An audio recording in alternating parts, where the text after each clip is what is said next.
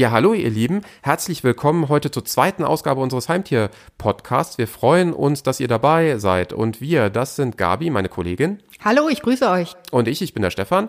Und wir sprechen heute über, ja, ganz unterschiedliche Themen. Zunächst geht's um unterschiedliche Fütterungsmethoden von Hund und Katze. Ist Futter also nicht gleich Futter? Offenbar nicht, aber damit beschäftigen wir uns nachher. Dann ähm, beschäftigen wir uns auch mit dem Thema Erziehung von Hund und Katze.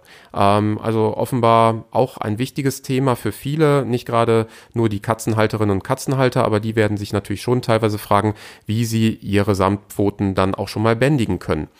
Dann haben wir eine kleine Rückschau zur Faszination Heimtierwelt. Die fand in diesem Jahr zum dritten Mal in Düsseldorf statt, auf dem Areal Böhler.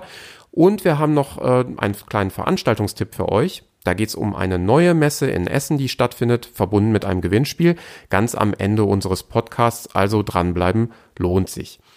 Ja, Gabi, gehen wir zunächst vielleicht mal ähm, auf die S-Klassen im Napf ein. So hast du mal einen Artikel überschrieben im Heimtierjournal.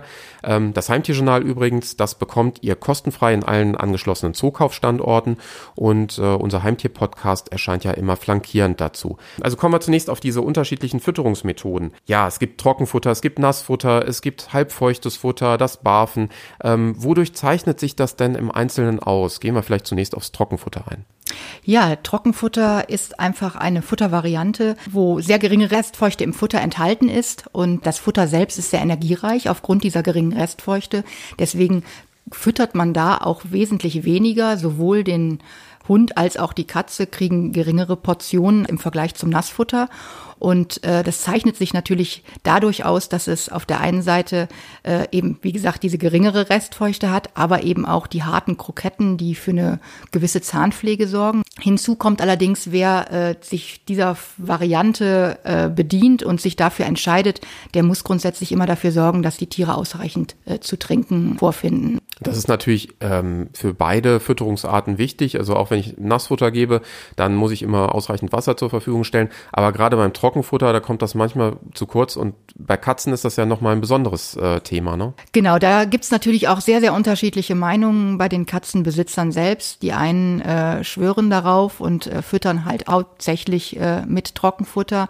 Und andere wiederum äh, gehen dann doch eher auf die Nassfutter-Variante. Ich persönlich würde sagen, äh, äh ich habe selber zwei Katzen und äh, bin einfach mit der Mischfütterung sehr zufrieden, weil ich hier einfach die Nassfutter-Variante eben auch mit einbeziehe, zweimal täglich eine kleine Portion und über den Tag verteilt dann eben auch mit Trockenfutter agiere.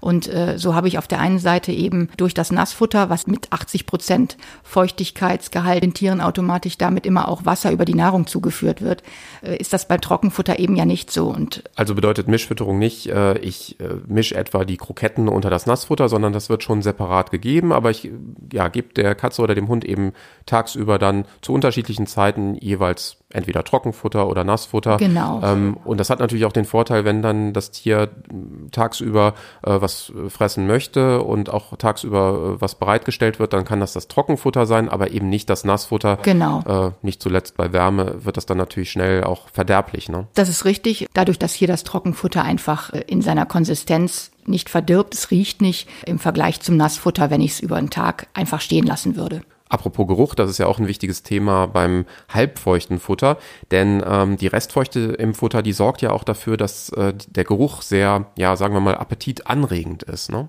Ja, das ist richtig. Also gerade, ich gehe jetzt mal speziell auf den Hund ein. Also für die ist das ein wirklich echtes geschmacksintensives Erlebnis. Das Futter riecht sehr angenehm und infolgedessen fressen sie es einfach gern.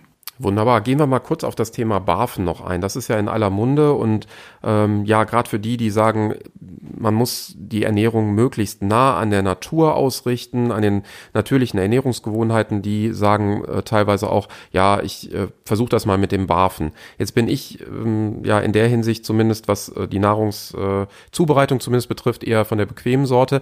Ähm, das heißt, wenn ich jetzt da äh, selbst aktiv werden will, was muss ich alles beachten? Also ernährungsphysiologisch. Und auf der anderen Seite gibt es da nicht vielleicht auch irgendwelche Convenience-Barf-Lösungen im Fachhandel oder ähnliches? Ja, genau. Also da, wie du schon sagtest, äh, das Barfen nimmt sich der Natur zum Vorbild und da gibt es natürlich einiges zu beachten. Wer vom Barfen überzeugt ist äh, und da selbst zum Kochlöffel greifen möchte, der muss natürlich schon einiges um die Nährstoffzusammensetzung des Futters wissen, um die Tiere auch entsprechend mit den nötigen Nährstoffen zu versorgen. Denn allein mit Fleisch, mit rohem Fleisch ist es eben nicht getan, weder für die Katze noch für den Hund. Und äh, insbesondere bei der Katze, die eben auch noch zusätzlich Taurin im Futter benötigt, ist da eben ganz wichtig, dass man sich da sehr, sehr gut auskennt, wenn man es denn selber macht. Aber äh, wie du schon sagst, ich würde da ähnlich sein wie du und äh, wäre da viel zu bequem, das Futter dann auch noch selbst zu kochen. Es gibt mittlerweile im Handel sehr, sehr gute BAF-Menüs, auf die man zurückgreifen kann und äh, die dann eben einfach schon fertig in der Dose zu erhalten sind und eben die Tiere auf sehr natürliche Weise ernährt. Also quasi Bath to go, kann man sagen. Genau, genau, so kann man es ausdrücken. Genau. Und einige von euch, die waren vielleicht auch auf der dritten Faszination Heimtierwelt, haben vielleicht auch Bath to go dort kennengelernt oder äh, vorher ihren Hund entsprechend äh, gefüttert, bevor sie sich auf den Weg gemacht haben. Ja, rund 7500 Besucher waren da ähm, am letzten Juni-Wochenende in Düsseldorf. Es war extrem heiß, äh, zum Glück nicht in der Halle, denn da war eine Klimaanlage, die für angenehme Luft sorgte. Ähm, aber es war sehr heiß und trotzdem hat es ähm, allen, die vor Ort waren, sehr, sehr viel Spaß gemacht. Wir waren auch da. Gabi, was waren so deine persönlichen Highlights? Ja, es hat sehr viel Spaß gemacht, tatsächlich, trotz extremer Hitze. Außen natürlich. ähm, ja, meine Highlights waren natürlich, äh, ich bin sehr, sehr gern zum Aktionszirkel gegangen, wo viel Tempo und viel Action war mit Vierbeinern und Zweibeinern. Ja, dann habe ich noch äh, gesehen, es gab dann äh, sogar Stand-up-Paddling mit Hund draußen. Das war sicherlich bei der Hitze auch sehr beliebt, habe ich zumindest zumindest wahrgenommen. Ja, das habe ich kurz gesehen, als ich draußen war, richtig. Da ist natürlich ein schöner Pool aufgestellt worden und es gab letztendlich für den, jeden, der, der es dort ausprobiert hat, eine kleine Erfrischung, indem man eben irgendwo ein Stück weit auch im Pool gestanden ist. Ja, es waren wahnsinnig viele Aussteller vor Ort. Ähm, es war ein bunter Mix, sowohl an Ausstellern als auch in Bezug auf das Programm.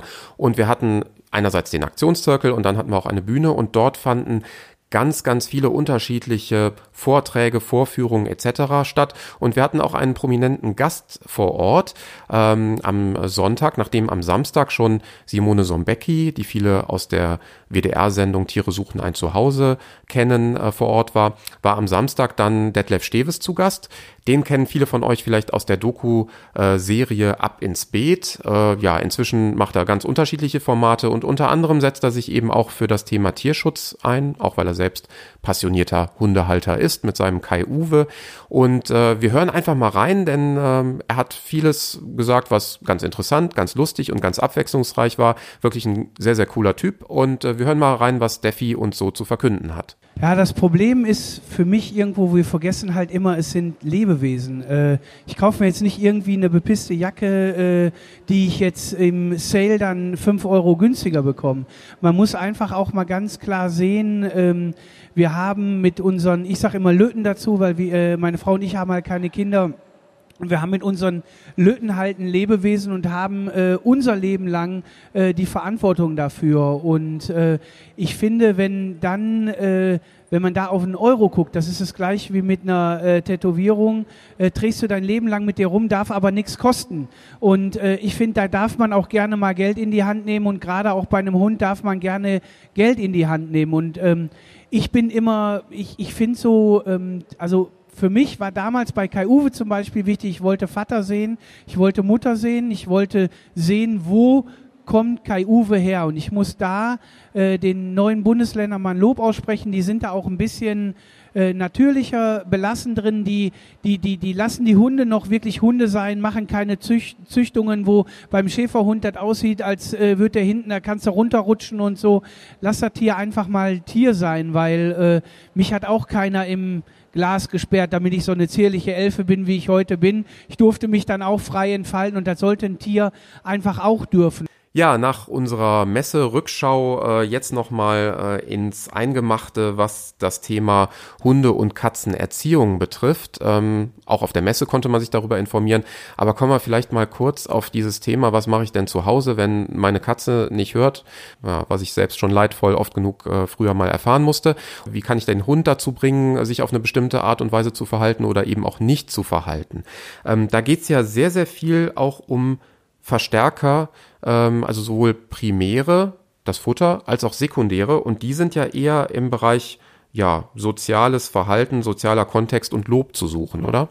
Ja, das ist richtig. Also wenn man mal äh, beispielsweise auf den Hund jetzt erstmal eingeht, dann fangen wir natürlich schon im Welpenalter an und äh, mit, mit Erziehungs Übungen und äh, mit Lerneinheiten. Also primäre Verstärker, das ist dann wirklich ganz klassisch eher mh, hm, das Futter. Das Futter oder gar der keine Snack. Frage, genau, genau. Das Futter, der Snack und äh, der sekundäre Verstärker ist äh, in dem Falle, ich beziehe mich jetzt mal auf den Hund, wenn du eben den Hund mit Lob, mit äh, entsprechenden ähm, Aktionen äh, dann eben auch bestärkst in dem, was er positiv getan hat. Und dann wird er wahrscheinlich auch sein Verhalten entsprechend ja entweder anpassen oder eben das Verhalten so beibehalten, wie man es eben dann auch in der Situation eingeübt hat und gerne möchte. Genau, also das ist natürlich ein Prozess, da sprechen wir nicht von heute auf morgen, aber grundsätzlich wird der Hund schnell begreifen, äh, dass er das, was er getan hat und was dann eben auch an positiven Reaktionen kommt, eben auch gerne wieder tut, weil er weiß, hier erwartet ihn ein Lob, in welcher Form auch immer, ob mit Streicheln, ob mit Leckerlis, ob mit einem Spiel.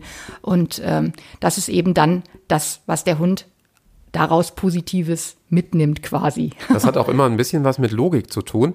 Äh, also so wie bei der menschlichen Erziehung auch. Bei Katzen kommt mir das manchmal auch ein bisschen unlogisch vor, oder? Also ist das ja, jetzt Katzen, ja, das ist richtig. Katzen sind natürlich auch wirklich nicht zu vergleichen in der Erziehung, gar keine Frage. Da darf man sich auch gar keiner Illusion hingeben, äh, äh, dass sie da irgendwas auf Kommando tut.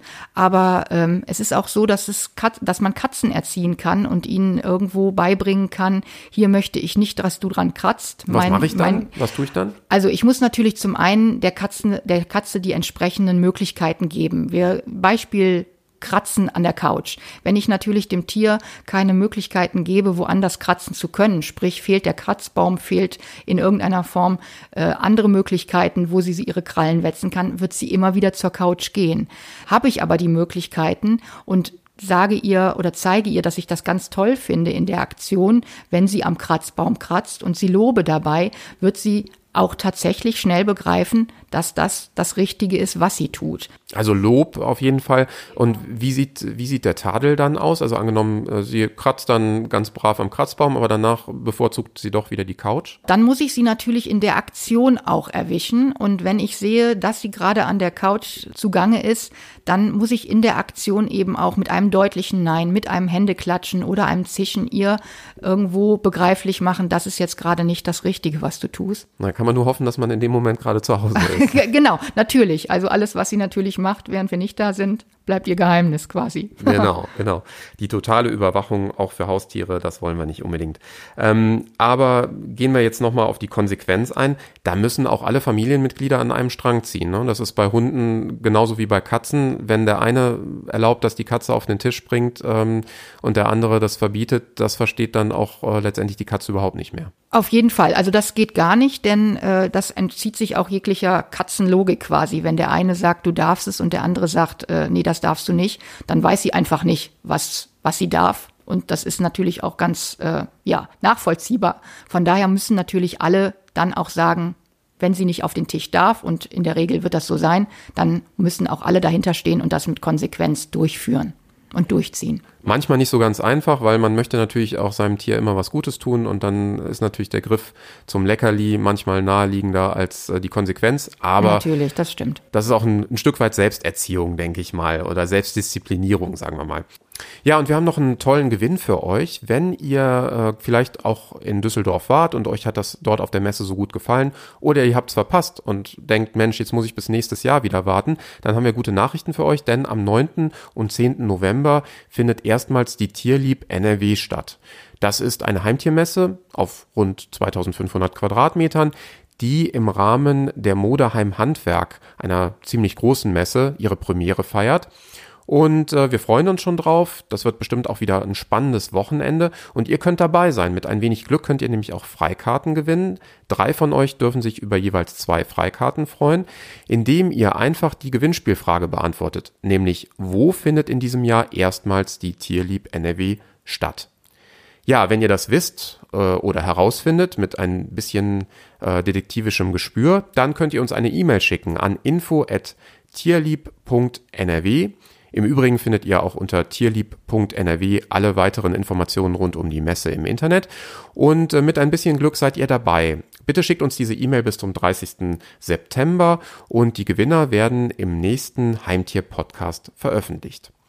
Ja, vielen Dank auf jeden Fall fürs Zuhören. Es hat mir wieder viel Spaß gemacht und äh, ja, wir hören uns beim nächsten Heimtier-Podcast. Bis dahin. Tschüss. Ja, und ich sag auch Tschüss.